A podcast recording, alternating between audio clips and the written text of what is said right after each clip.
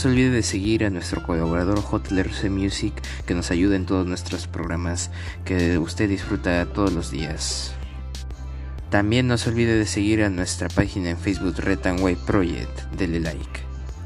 Y también no se olvide que para nuestros queridos escucha, gracias por su sintonía y además informarles que ya se acerca nuestro episodio número 100 y también se acerca un especial 100 episodios, ya 100 episodios que ya seguimos con ustedes.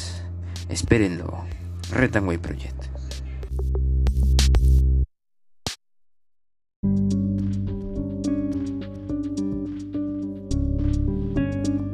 Muy buenas a todos, bienvenidos a este su programa Retanway Project, es palabra de maestro el día de hoy 24 de noviembre del 2021. Estas son las principales portadas de los diarios de nuestra nación.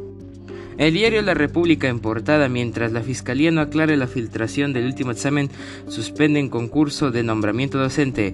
El Minedu pidió al mismo tiempo al Ministerio Público que se aceleren las investigaciones para encontrar a los responsables de lo, ocurrido con el concurso del pasado 13 de noviembre. El fiscal Reinaldo Avia, a cargo de las investigaciones, dijo que 31 personas del Minedu elaboraron la prueba, en tanto maestros del SUTEP marcharon para pedir la del examen.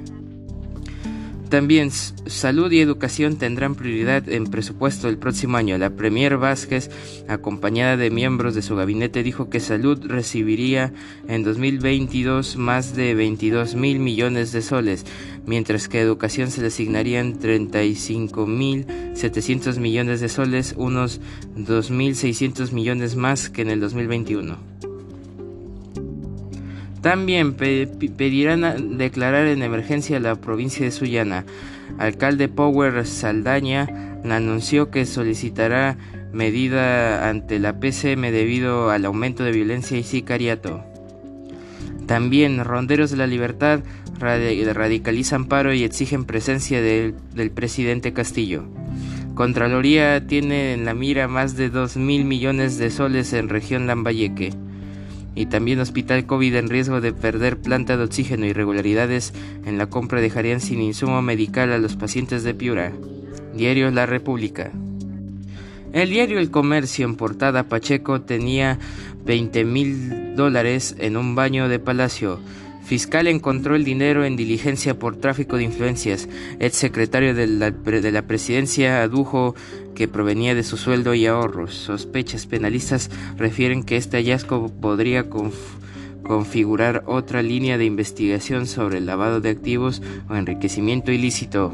Monto representa más de tres veces lo que percibía. Intolerancia en el Ejecutivo. Pedro Castillo vuelve a arremeter contra los medios de prensa. Reacción. No voy a dar un centavo a los que tergiversan la realidad, dijo.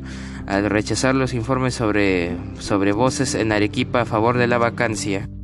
Desde la región Huancavelica, el mandatario le exigió al Congreso que rinda cuentas sobre su trabajo estos meses. También contagios en Lima casi se han duplicado en noviembre. Pandemia se pasó de 340 a 650 enfermos al día. La mayor incidencia está en la zona norte de Lima. El incumplimiento de los protocolos y negarse a la vacunación serían las razones. También nominan a Tony Zucker al Grammy con su Live in Perú para Mejor Álbum Tropical Latino.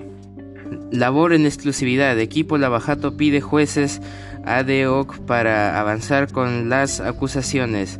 Fiscal Rafael Vela indica que es necesario por la complejidad de las causas y la cantidad de implicados.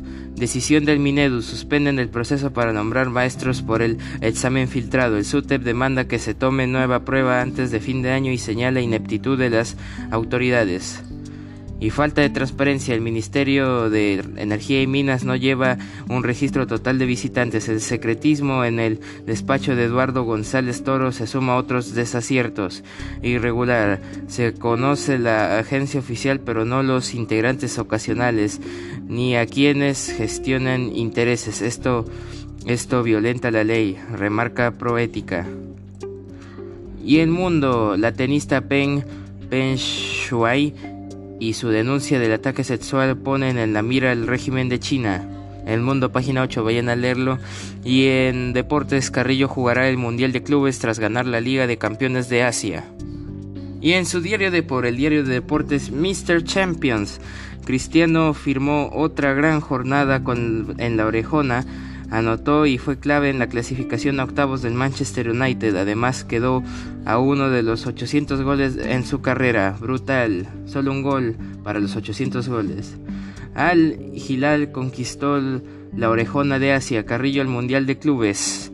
La U se sigue armando, Ramos y Villa listos para firmar. Sería la novena de Bustos, Lagos se mete al once del domingo. Y en otras portadas el diario La Gestión se da marcha atrás en el CAS y prolongará su vigencia hasta el 2022. El diario Perú 21 en portada, esto huele mal. Fiscalía encuentra 20 mil dólares escondidos en el baño de la oficina de Bruno Pacheco. ¿Por qué el secretario de Castillo tenía tanto dinero en efectivo en Palacio de Gobierno? Página 2, vayan a leerlo. Carlos Jaico asume cargo de confianza. Desde hoy, un hombre de Acuña le llevará la agenda del presidente. Con Gallardo no es la cosa. Con el escándalo de la filtración, Minedo suspende la prueba de maestros. En Argentina tampoco se respeta la libertad de prensa. Atacan con bombas incendiarias la sede del diario Clarín. Y también a los fines de semana se baña en la playa con el mandatario. Es rector de universidad no licenciada. Le prestó a la FENATE local para hacer política. Página 6 para enterarse más. Diario Pro 21. El diario El Correo en portada, la fiscalía halla 20 mil dólares en el baño de Bruno Pacheco en Palacio, con las manos en la masa. Diligencia se realizó el último viernes y a un secretario general señaló entonces que dinero pertenecía a sus ahorros y al sueldo que percibe en el Estado. Ahora debe acreditar ante el ministro público, Ministerio Público el sospechoso hallazgo. La OMS alerta de indicios de cuarta ola en Europa. Mujeres asesinadas en plena mañana en el RIMAC. Cheverna Torres, dirigente antiminero de Ayacucho, simpatiza con el Movadef. Y bueno, pues un día como hoy, 24 de noviembre, es el tricentésimo vigésimo octavo día del año del calendario gregoriano, el calendario que todos conocemos, y quedan 37 días para finalizar el año. Y pues en acontecimientos resaltantes en el, año, 380 en la actual Turquía el emperador romano Teodosio hace su ingreso en Constantinopla. En el año 1700 en Versalles, Francia, se instaura la dinastía Borbón en España con la proclamación de Felipe de Anjou como rey de España con el nombre de Felipe V. En el año 1822 en Argentina, las provincias de Buenos Aires y Santa Fe celebran el, Tratado de Venegas. En el año 1842 en Paraguay, a través del decreto de libertad de vientres, los cónsules López y Alonso disponen la abolición gradual de la esclavitud. En el año 1852 llegan a Japón una escuadra estadounidense como parte de una, de una práctica de expansión territorial mundial.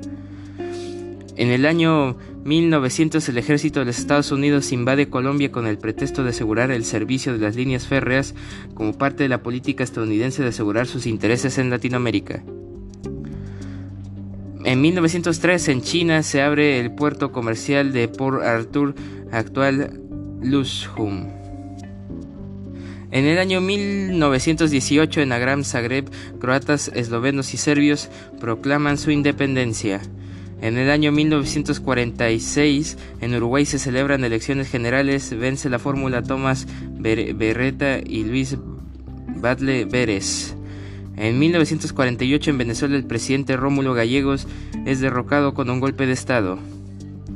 En el año 1969 Estados Unidos y la Unión Soviética firman los acuerdos SALT. En el año 1978 en Bolivia el general David Padilla traiciona a la República y perpetra un golpe de Estado.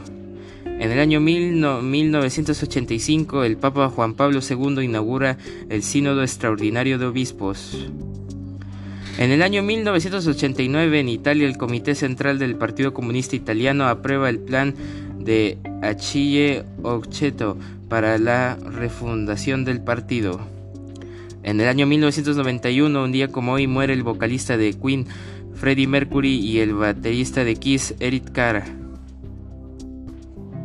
En el año 2012 en algunos países de Latinoamérica se celebra por primera vez el Día del Orgullo Primate, conmemorando la publicación del libro El origen de las especies del naturista británico Charles Darwin de 1859 y el descubrimiento de los restos fósiles de Lucy.